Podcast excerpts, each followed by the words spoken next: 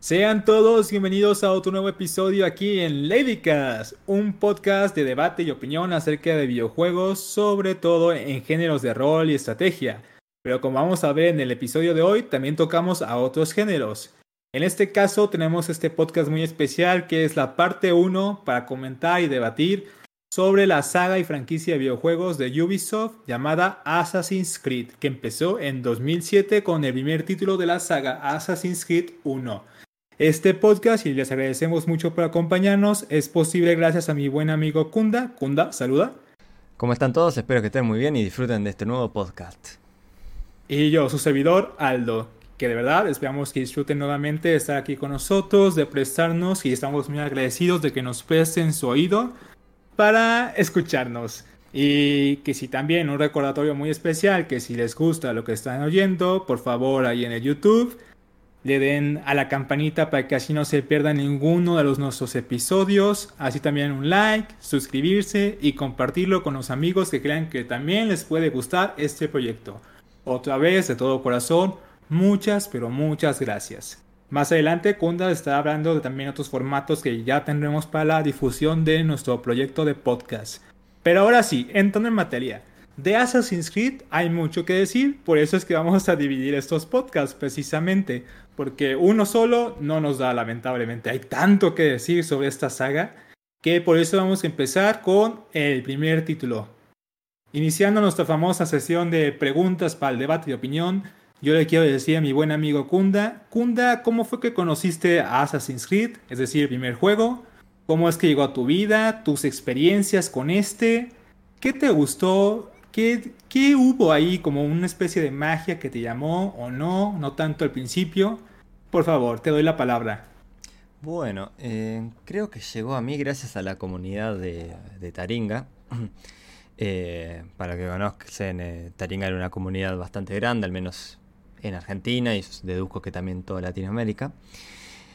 qué bueno que estaban todos ahí debatiendo sobre, bueno, el nuevo lanzamiento, qué, tal les está pareciendo. y bueno, en eso dije, me lo voy a conseguir, lo voy a probar y voy a sacar mis propias conclusiones, ¿no?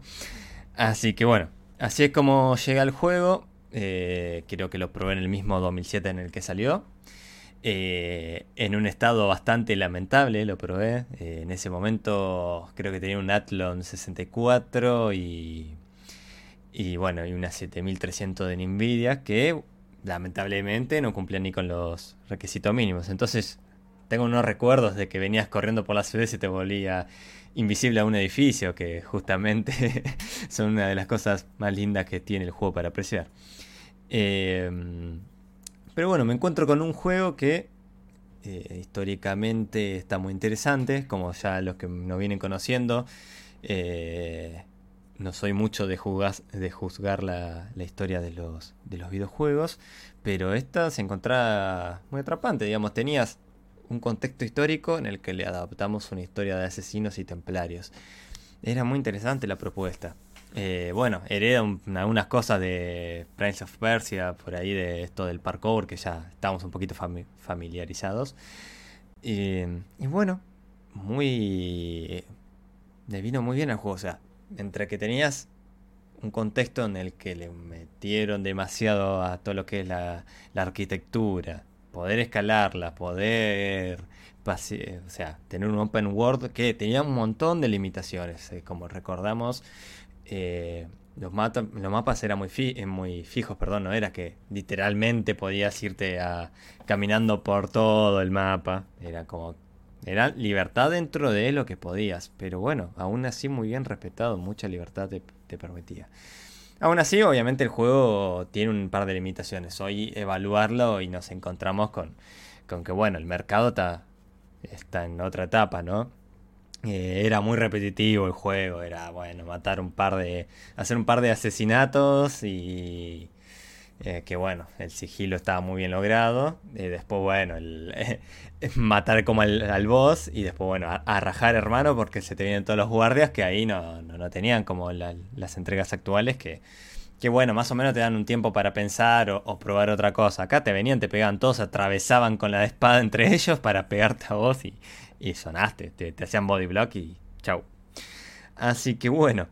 Eh, mi impresión fue un juego que me atrapó mucho, a pesar de cómo lo jugaba, fue espectacular. O sea, imagínense cuando tenía otra PC, volverlo a jugar fue, fue una experiencia mucho más gratificante. Eh, así que bueno, también podemos agregar, pero no quiero ser mucho más largo esto de mi parte. Bueno, musicalmente está espectacular, gráficamente para la época estaba muy bien también. Eh, fue un juego que, bueno, por algo logró ser hoy un juego que conocemos todos, un juego que es, eh, bueno, Assassin's Creed es una saga muy, pero muy popular. Así que bueno, Aldo, eh, paso la pregunta para tu lado. Quisiera saber cómo fue tu primer encuentro con, esta entrega. Pues en aquel tiempo estaba en YouTube con unos primos, estamos viendo trailers de los juegos que se iban a venir en 2007 y nos encontramos con el de Assassin's Creed, este icónico trailer donde sale Altair en Acre, escabulléndose como un monje y llegando hasta un patíbulo donde estaba un templario y que como planea todo después le salta para atravesarlo con la hoja oculta. Y quedamos maravillados y nos pusimos a investigar más en aquellos días todavía tempranos del internet acerca de qué iba el juego, cuándo salía y ya cuando lo adquirí jugué casi siempre los Assassin's Creed en consola, en este caso en Xbox 360 porque en aquellos tiempos no contaba con la hermosísima PC Master Race como en tu caso Kunda.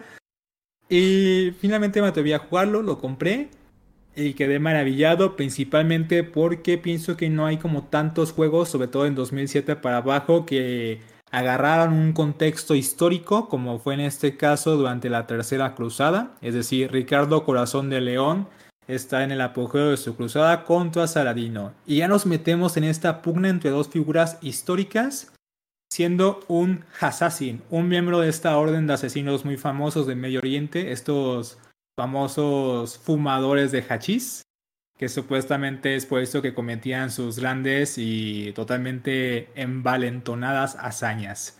Encarnamos entonces a Altair, que resulta ser un asesino a primera fase muy prepotente, muy soberbio, arrogante, que no sigue las reglas, es como yo digo papi y así se hace, así le hice a todos sus compañeros de inicio del juego y lamentablemente le sale mal.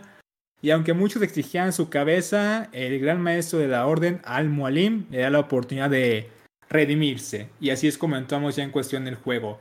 Tenemos elementos de sigilos muy buenos, sobre todo el parkour que en aquel momento era fantástico. Hoy en día lo vemos muy, pero muy lento, porque ya en los otros Assassin's Creed ya es mucho más rápido hacer parkour. En aquel tiempo era muy, muy, muy, muy lento, pero lo disfrutaba bastante.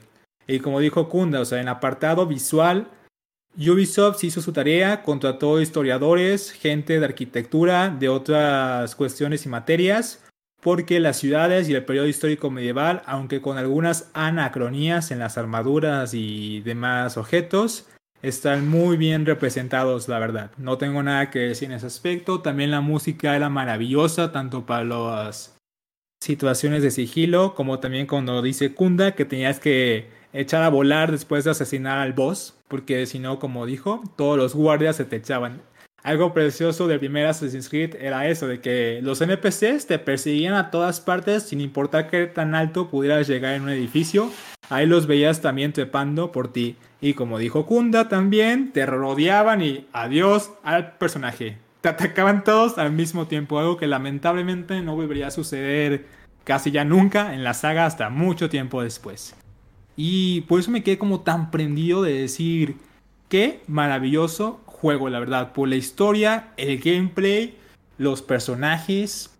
Wow. Yo que estaba siendo apenas un entusiasta por la historia, sobre todo la historia medieval, quedé totalmente maravillado ahí de puberto. Dije, está increíble en todos los sentidos que le puedo encontrar y espero con muchas ganas el 2 y pues finalmente el juego 2 terminó arribando. Muchos pensaron que iba a ser una continuación de la historia de Altair, pero nos maravillaron cuando dijeron que saltamos de la Edad Media de las Cruzadas hacia el Renacimiento, al menos la época de inicio y época dorada del Renacimiento en Italia, con nuestro nuevo protagonista que sería el famoso y legendario Ezio Auditore, conocido tal vez por muchos y quien no. Los invitamos a jugar la saga para conocer y maravillarse también de la irreprochable personalidad de este gran personaje que es Ezio y cómo se vincula en la historia de Assassin's Creed 2 que marcó también el inicio de su propia trilogía dentro de la saga. Entonces, Kunda, para ya no alargar esto más, te diría, cuando salió el juego 2, ¿qué elementos te gustaron? ¿Te gustó Ezio como personaje? ¿Qué cosas no te gustaron? Por favor, platícanos como tus experiencias y vivencias del 2. Bueno, Ezio es un personaje que, que creo que de un primer momento te, eh, te atrapa, te encariñas con él. Eh, no como que creo que hoy estamos acostumbrados a encariñarnos con otro persona, con los personajes modernos, ¿no? Es, es un cariño poco diferente. En esa época era como eh, el personaje en sí, lo, lo, querías como es, punto, a otra cosa. Lo tomabas o lo dejabas, digamos. Y bueno, creo que a muchos pueden coincidir que el 2 al menos fue una de las entregas, perdón, de las mejores entregas de la saga. Eh, como decía, entras al juego, te encontrás eh, a Ezio, eh, hay los pocos minutos, casi nada, eh, ya con una personalidad particular, ya cómo, plan, cómo plantea una situación, cómo plantea resolverla, ya digamos de un primer momento ya decís, epa, esto es bien interesante. Y bueno, y a medida que va pasando el juego te vas encontrando con un juego que mejora en muchos aspectos a su, a su predecesor, eh, sí.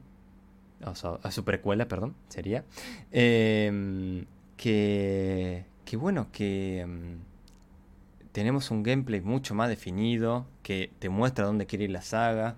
Algo que debo nombrar que los inicialmente eh, esta saga es un juego de aventura, donde a medida que fue pasando el tiempo, le fueron metiendo cada vez un tinte más fuerte de rol. Y bueno, ya empezamos a ver algunas cosilladas ahí de más propias del rol. Eh, empezamos a, eh, a, bueno, a ver una progresión en el personaje, tanto como es él como en el gameplay. Eh, vemos una Italia hermosa, muy bien desarrollada. gráficamente para la época estaba espectacular no sé, es como que puedo las maravillas ese juego. Sí, tenía un par de cosas todos con un par de, de que, bueno, en esta época los bugs eran divertidos, por suerte no eran como bugs como ha pasado después en la saga que directamente no te dejan jugar. Eh, así que, bueno, me parece que mi primera impresión, que yo lamentablemente, no sé si lo mencioné, pero lo jugué bastante tarde, digamos, el 1 lo jugué apenas eh, salió, el 2 ya no tenía una PC que lo gorra, tuve que esperar un tiempo más. Lo jugué casi con el siguiente lanzamiento. Y bueno, te deja muy lleno en el sentido de todo lo que te aporta históricamente, te deja muy lleno en lo que es eh, gameplay. Eh, eh, cuando conseguí las dos dagas, por Dios, ahí todo empezar a ejecutar personajes a lo loco era espectacular bueno, vemos que entra mucho más relevancia ya el traje de asesino, era como que bueno, ya lo conocemos de la entrega anterior, pero acá ya teníamos otra skin, ya el, logo era mucho más presente en, las pequeñas cosas. Eh, creo que fue, en serio, fue un salto, fue un salto del 1 al 2, eh, bastante, eh, bastante importante. Ahora lo que sí quiero destacar que bueno, es un juego capaz analizarlo hoy para alguien que capaz está ingresando recién a, a la saga, sí, ya es un poco más difícil, es como que ya estás con otra vara, con otra forma de ver las cosas, pero para la época era un juego excelente.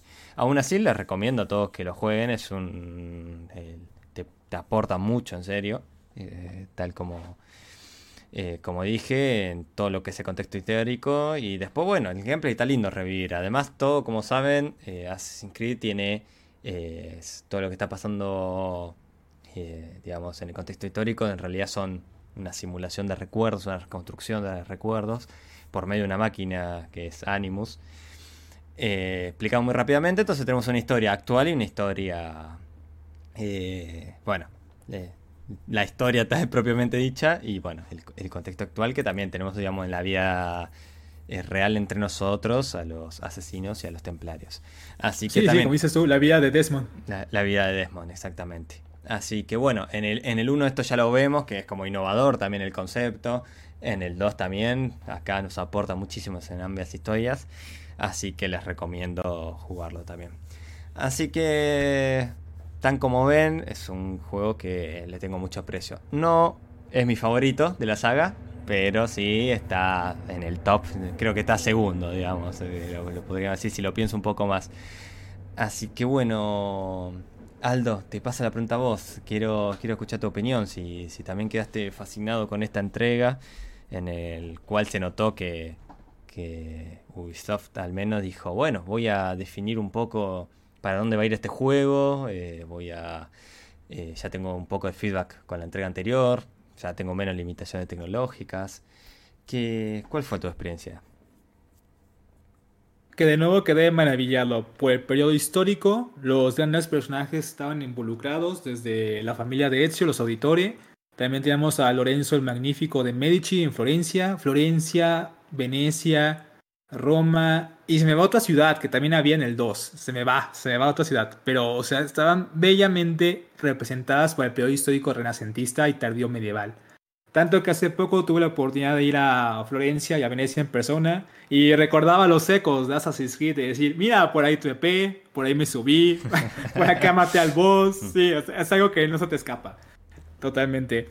Y es justamente por la hermosa vinculación que formamos con esta clase de juegos. Y como dijo Kunda, sí, tenemos la historia presente todavía con Desmond, de que ya por fin escapa de Abstergo, se une a la resistencia a los asesinos, pero que otra vez tienes que volver al pasado para hacerte más poderoso y poder vencer a los templarios del, día de hoy.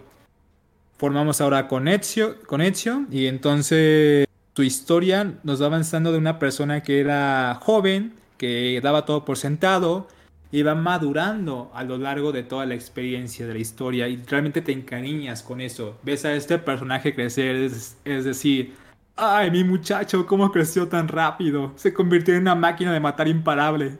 Y hasta, hasta apenas ayer ligaba mujerzuelas, por así decirlo. Y por supuesto, como dice Kunda, tenemos mayor personalización aquí con nuestro propio traje, nos podemos poner colores diferentes, las capas, hasta piezas de armadura, diferentes armas también que conseguir, o ir por el desafío para desbloquear la armadura Altair, que está muy chula por ser negra. muy bonita esa armadura, la verdad. También la música no se queda para nada atrás, un gran avance. Y por eso también tenemos a otro gran personaje del cual yo creo yo y Kunda compartimos que nos gustó mucho por cómo se implementó en el juego y su relevancia también para el protagonista, que fue este caso de Leonardo da Vinci. Que si bien en el 2 me encantó la frase y se me quedó grabada de cuando, cuando encuentras una página del códice y se la llevas y te dice, ah, has encontrado otra página del códice, qué fascinante. Y ya se pone a inventar y hacerte artilugios mejorados a los asesinos que dices, vaya, si Altair hubiera tenido Da Vinci, hasta dónde no hubieran llegado los asesinos porque le ayuda bastante a Edge en toda su aventura. Muy bonito el 2, tampoco es mi favorito, pero lo tengo en el corazón aquí muy guardado. Ahora Kunda, pasemos a lo siguiente.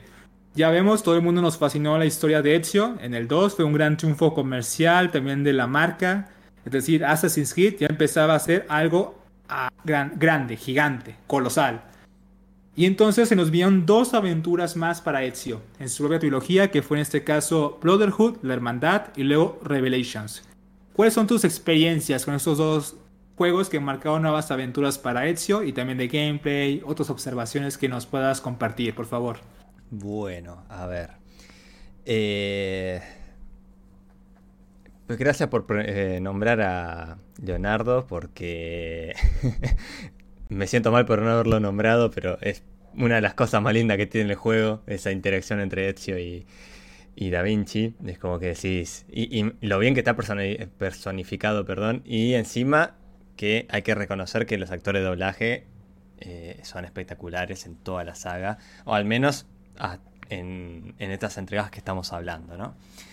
Así que los diálogos eran muy fluidos, era muy algo que en algunas entregas se perdió un poco, en unas se, retomó, pero los diálogos eran muy llevaderos, era muy disfrutable todo.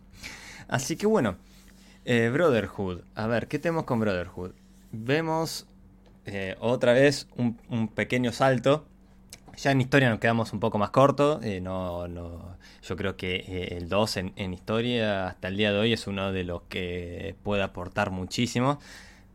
Algunos te, bueno, te lo aporta directamente el juego, otros datos capaz sí hay que buscarlos, pero bueno, entendamos que no, no podían en esa época capaz meter una wiki como hoy meten o a veces estos pequeños ítems que hoy es una mecánica muy eh, ya capaz que ya tenemos asimilada que es encontrar un ítem si ese ítem ya te trae después toda una historia que podés leer o, una cinemática o la hoy un juego puede pesar no sé 200 gigas y más o menos que lo tenemos más asimilado así que bueno eh, sigamos hablando de, de esta entrega eh, a ver como decía, históricamente estamos un poquito más cortos. Aún así, tienen misiones muy chulas, todos los de...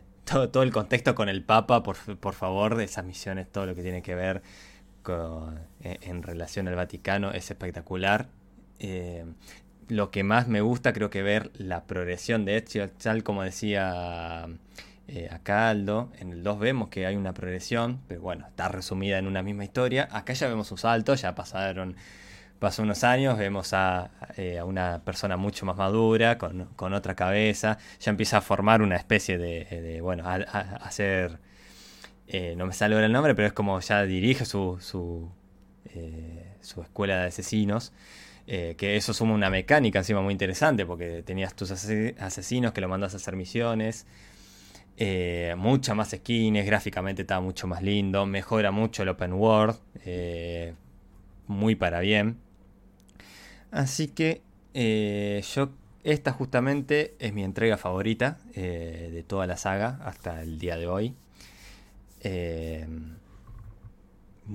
por, primero por mecánicas, me parece que llegó a muy buen puerto en mecánicas el desarrollo. en historia seguimos ya, bueno, es como que necesitas sí o sí jugar el 2, pero si seguís esta línea es como que viene muy bien. Después, bueno, en música también vuelvo a destacar siempre lo mismo que es muy característico de esta saga. Eh, la arquitectura, la música, eh, bueno, la innovación gráfica. Eh, entonces, este se convirtió en mi juego favorito. creo que muy rápido, ya en las primeras horas del juego ya empecé a decir, epa, esto viene bien, ya venía con el hype de 2 que lo acababa de, de jugar porque ahí había cambiado la computadora. Así que bueno, eh, bueno, eh, ah, bueno, el tema también de, de personalizabas creo que hasta el caballo, si mal no recuerdo. Esto no sé si me estoy adelantando el Revelations, pero tenías... Eh, tenías la verdad que creo que todo lo que necesitaba la saga lo consiguieron ahí. Eh, haciendo un mini repaso una vez más, tenemos el 1 con limitaciones, el 2 que mejora en muchos aspectos, pega un salto, y acá es un saltito no tan largo, pero un saltito más que es lo que le faltaba creo que al 2, podríamos decir terminamos ahí muy bien la saga. Ahora no así, con mi experiencia con Revelations. Con todos los que le estoy nombrando, ya se imagina, yo tenía la vara muy alta diciendo, wow, el Brotherhood es mi favorito, vengo disfrutando muchísimo esta saga, el Revelation me va a sorprender de vuelta. No, error. Estamos hablando de Ubisoft que eh, se suele estancar, no sabe implementar las cosas. Hablando de no implementar las cosas, ya vemos un primer multijugador en Brotherhood que era esto de este modo que era muy divertido. Esto, yo era un asesino, otro jugador era otro asesino. Eh, entonces, eh, bueno, perdón, había hasta 8 jugadores si no me equivoco. Cada uno tenía un objetivo, que éramos entre nosotros los jugadores, pero no sabías quién era quién. Entonces te camuflabas entre las personas en el... Muy lindo multijugador, que no supieron implementarlo lamentablemente. Tampoco tenía muy buen contexto, no lo supieron analizar para ver cómo implementarlo. Pero bueno, eh, entonces, bueno, vamos a Revelation y nos vemos con un juego que sí tiene un par de mecánicas nuevas. Eh, si mal eh, no recuerdo, corregime si me equivoco, Aldo. Empezamos a ver un, slow motion, mejores, mejores combos y, bueno, detalles de combate. Algunas dificultades más, pero eran solo tintes. El juego seguía siendo lo mismo, era como que lo podíamos dejar como al mismo nivel que, que su entrega anterior. Y lamentablemente personalmente es como que yo vengo disfrutando mucho la historia y es como que el final viene de golpe, o sea, todos sabemos que iba a terminar así el juego. eh, pero termina de golpe. Es como que decís, no sé, eh, por cómo estuvo armado es como que terminé el juego y quedé como diciendo, necesito más. Eh, no... bajó unos puntines el final, lamentablemente. Ahora, sí, repito, algo que tiene característica esta, este pedazo de saga que es la de Ezio. vemos la progresión del personaje y acá ya vemos un personaje no adulto, así que bueno, eh, ya por cómo, cómo está planteado, el final era un poco predecible. Así que bueno, y fuera el Animus, creo que bueno, también seguimos la misma línea de mejora, de... No, no, no, no vemos un salto que diga, wow, me quedé con esto. Lamentablemente, creo que quedó un poco opacado el juego. Creo que fue más jugado porque queremos saber cómo termina la historia, al menos de, uno de los mejores personajes que tuvo la saga.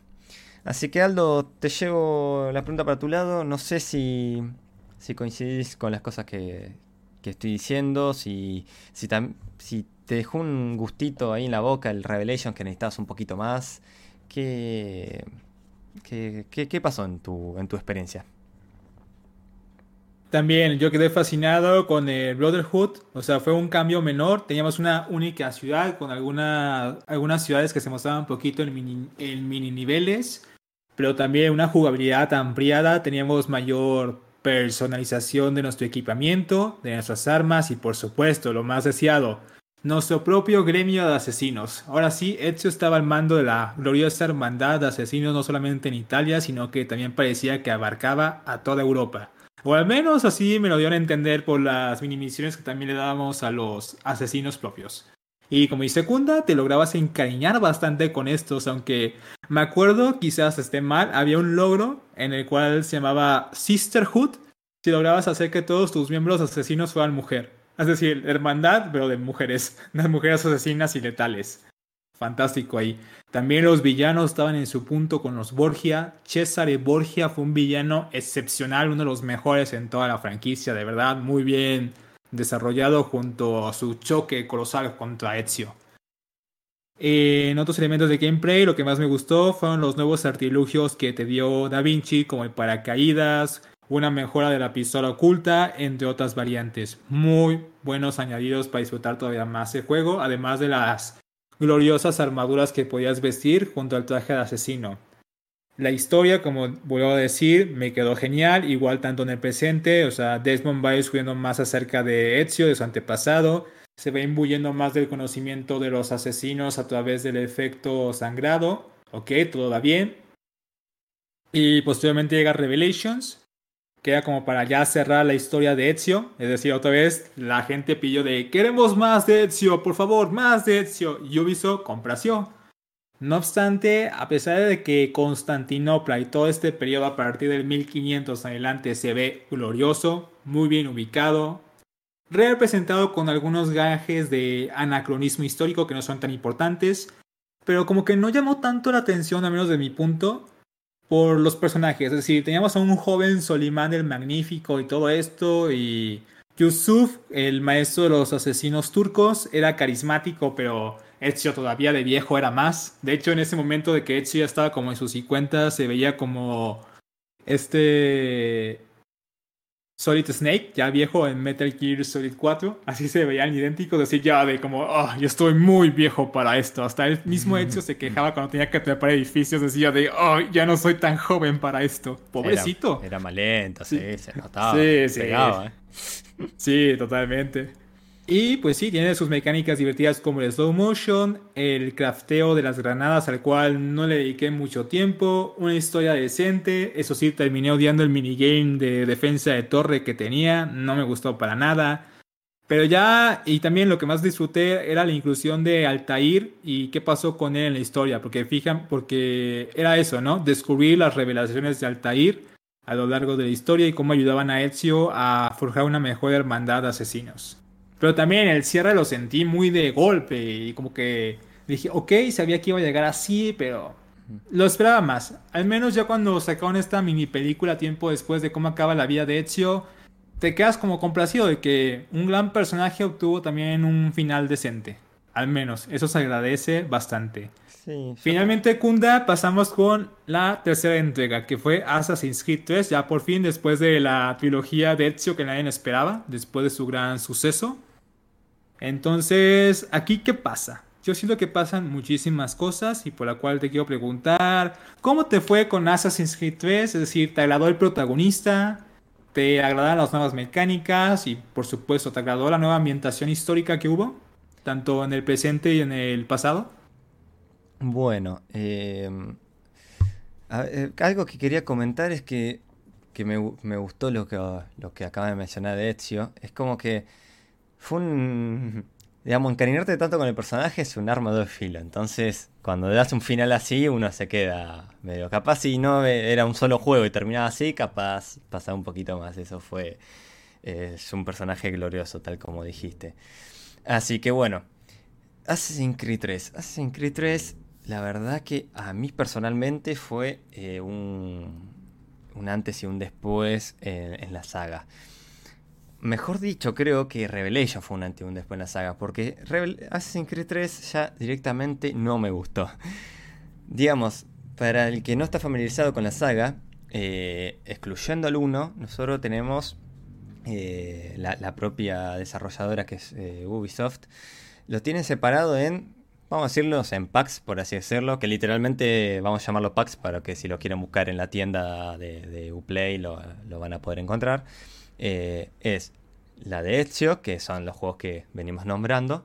Ya la American History, que ya hablamos ya de eh, donde nos estamos metiendo con el 3 y bueno, muchas entregas más. Eh, que es acá una etapa en la que yo personalmente critico bastante. Yo creo que más a cómo plantea el desarrollo Ubisoft, no tanto por los juegos en sí. Después tenemos la Modern, Modern Revolutions, que bueno, tenemos acá dos entregas. Después la Mythology, eh, simplemente Mythology, perdón, eh, que son bueno, las últimas entregas. Y bueno, entonces lo tenemos separadito en cuatro. Eh, excluyendo obviamente nuevamente al 1, que es una entrega, bueno, independiente, ya está con mucho cariño, cuidadito. Entonces, acá nos estamos ya metiendo en otra etapa de la saga, eh, que sería en su segundo pack, que ya cambia totalmente el contexto histórico. Entonces, a ver, empezamos a ver esto de, la época de la pólvora, que es una época que ya me habrán escuchado a mí, que, la disfruto mucho, más que nada por, bueno, la parte naval, eh, pero en general me, me gusta bastante. Y aún así mm, era como que dije, tengo todo a favor, venimos con un nivel de juego interesante y, y el juego la verdad que no, no, no me gustó, me pareció... Eh, fue uno de los primeros, creo que Assassin's Creed que no terminé, o sea, y que tampoco me interesó en ningún momento retomarlo como he retomado los juegos en, otro momento. Eh, porque me pareció aburrido. La verdad que la historia... Lo único creo que interesante era ver qué pasaba con Desmond fuera del Animus, pero dentro del Animus decías, bueno, lamentablemente... no sé, no me atrapa, no me, no me gustó cómo estaba planteada directamente la historia de un principio. Se entiende que el personaje capaz no es tan caricato Vaya, perdón. Que es tan carismático. ¿Carismático? Sí, carismático, no se me fui a, otra palabra. Tan carismático porque, bueno, tiene toda una historia, un pasado y bueno, y un contexto tampoco que no está para, para chiste, pero mm, no, no me... Lamentablemente el juego no me compró. Gráficamente está muy lindo, lo admito. Seguimos mejorando la saga gráficamente. Música seguimos bien hay mucho menos, creo que, desarrollo en lo que es arquitectura, en lo que es, eh, eh, bueno, e, e, el, mundo en general, el contexto. Entonces tampoco lo considero como para premiar algo porque creo que el desafío fue mucho, eh, fue mucho menor. Así que creo que tenían una oportunidad muy grande, ya viendo cómo estaba la gente con el hype, para hacer una, una, gran entrega pero no lo supieron manejar. Se confiaron, me parece, un poco son una entrega mucho más chica de lo que debería haber sido. Creo que quisieron cumplir nomás con sacar un nuevo Assassin's Creed. Y bueno, eh, al menos en mi caso, no lograron atraparme. Así que bueno, aún así los invito a, probarlo. Para muchos, me, he cruzado que muchos me dejan sus comentarios de que es una buena entrega, que disfrutaron mucho, igual que las que siguen después, que bueno, no, profundizaremos en este podcast. Así que bueno, Aldo, ¿qué, ¿cuál fue tu experiencia? ¿Estás de, del lado de lo que decís? Eh, sí, la verdad que es un juego que que aportó a la saga, que, a vos te aportó como jugador, capaz o, estás más de, del lado de la desilusión. ¿Cómo, fue tu experiencia con esta nueva entrega? Pues yo diría desde mi perspectiva fue como más o menos por parte de Ubisoft, porque si bien ya era el cierre de la historia por fin de Desmond y de sus antepasados asesinos, no me gustó cómo acabó tan simple para Desmond al final de Assassin's Creed 3 todo el rumbo de la historia que estaba teniendo. Es decir, salva al mundo, pero de una manera muy simple. Y como que no tuvo tanto impacto como uno esperaba. Ya creo que era la razón de por qué Ubisoft iba a hacer más juegos de la saga, pero sin Desmond. Y yo creo que quisieron como disminuye el impacto que tuvo Desmond en toda la historia previa para poder sacar nuevas entregas de Assassin's Creed. Pero bueno, eso ya será el tema de otro podcast, claramente, de la parte 2. Volviendo a la historia, Connor entiendo bien todos los traumas de la niñez que tuvo, lo difícil que siempre fue su vida, pero al ser un personaje tan frío y tan reservado como meticuloso o medio paranoico, no le tengo como tanto cariño ni como tanta estima de jugar. De hecho, disfruté más jugar como su papá Heitam. Incluso lo que más me gustó de la Assassin's Creed 3 fue esta parte donde juegas con Heitam de inicio y tú piensas que eres un asesino, pero oh, sorpresa, pro twist. Y no me pueden decir de que, oh no, spoiler. No, no, el juego ya tiene mucho tiempo que salió. Así que ya no hay de que decir de que eso es spoiler o no pasa el pro twist de que realmente Heitam no era un asesino y todos los que matamos eran asesinos porque Heitam es un templario. Chan, chan, chan. Y entonces vemos esta pelea como tipo Luke Skywalker y Darth Vader entre Connor y su papá de que es que eres templario y el papá únete a mí al lado templario, somos los mejores. Y por eso la historia se me hizo como muy simplona muy argumento de lo que está bien, lo que está mal, de qué lado tiene la razón y cuál no, y como que tampoco la parte histórica de la revolución estadounidense, es decir, la famosa revolución americana, no me llama mucho la atención, salvo por las peleas con la pólvora, algunos enemigos que sí te dieron mucha pelea, también me dio satisfacción construir esa villa que tenías contra los demás rancheros que se te unen. También el minigame del combate naval me gustó bastante con la Lafayette pero personajes históricos y demás se me hicieron como muy. Muy como me, porque la verdad no me gusta mucho esta parte de la historia, no, no es como de mis favoritas, la respeto para quien lo quiera probar, la verdad que si eres un entusiasta de este periodo histórico, sí te va a gustar, lo vas a disfrutar muchísimo, sobre todo los combates están mucho más rápidos, más ágiles, hay mayor respuesta del combate y la música también está decente, pero como dice Kunda, sí te queda como un bajón de lo que fue la saga de Ezio al Assassin's Creed 3 y más porque este fue el cierre ya definitivo de la historia de Desmond y de sus antepasados. Eso uno se queda como de, pues estuvo bien, pero pudo ser bastante mejor. En muchos sentidos, quizás ahí hubo algo de prisa por parte del estudio de decir es que tenemos que cerrar esto de ya muchachos, hay que hacerle como podamos, pero hay que cerrarlo ya, es lo que dice el patrón porque nos vamos hacia algo nuevo, quizás en el futuro, en fin. Y queremos agradecerles muchísimo por habernos oído otra vez en otro podcast aquí en Ladycast, estimados oyentes, de todo corazón se los agradecemos. Los invitamos a compartir con sus amigos si les gustó este episodio o los demás, a oírlos. Si les gusta también, dale un like ahí en el YouTube, suscribida a la campanita y poner responder a todas las notificaciones para que así les lleguen todas las noticias que hagamos en el canal hacia ustedes.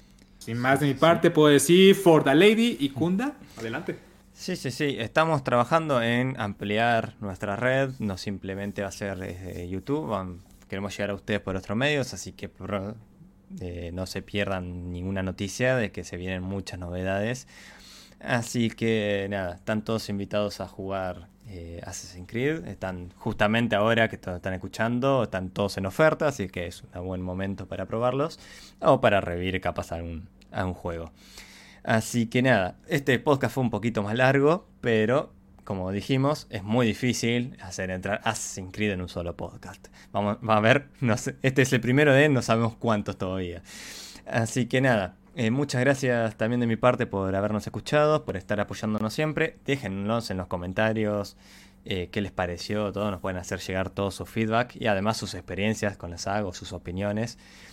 Así que nada, les mando desde acá un For the Lady también y nos vemos la próxima. Chao a todos.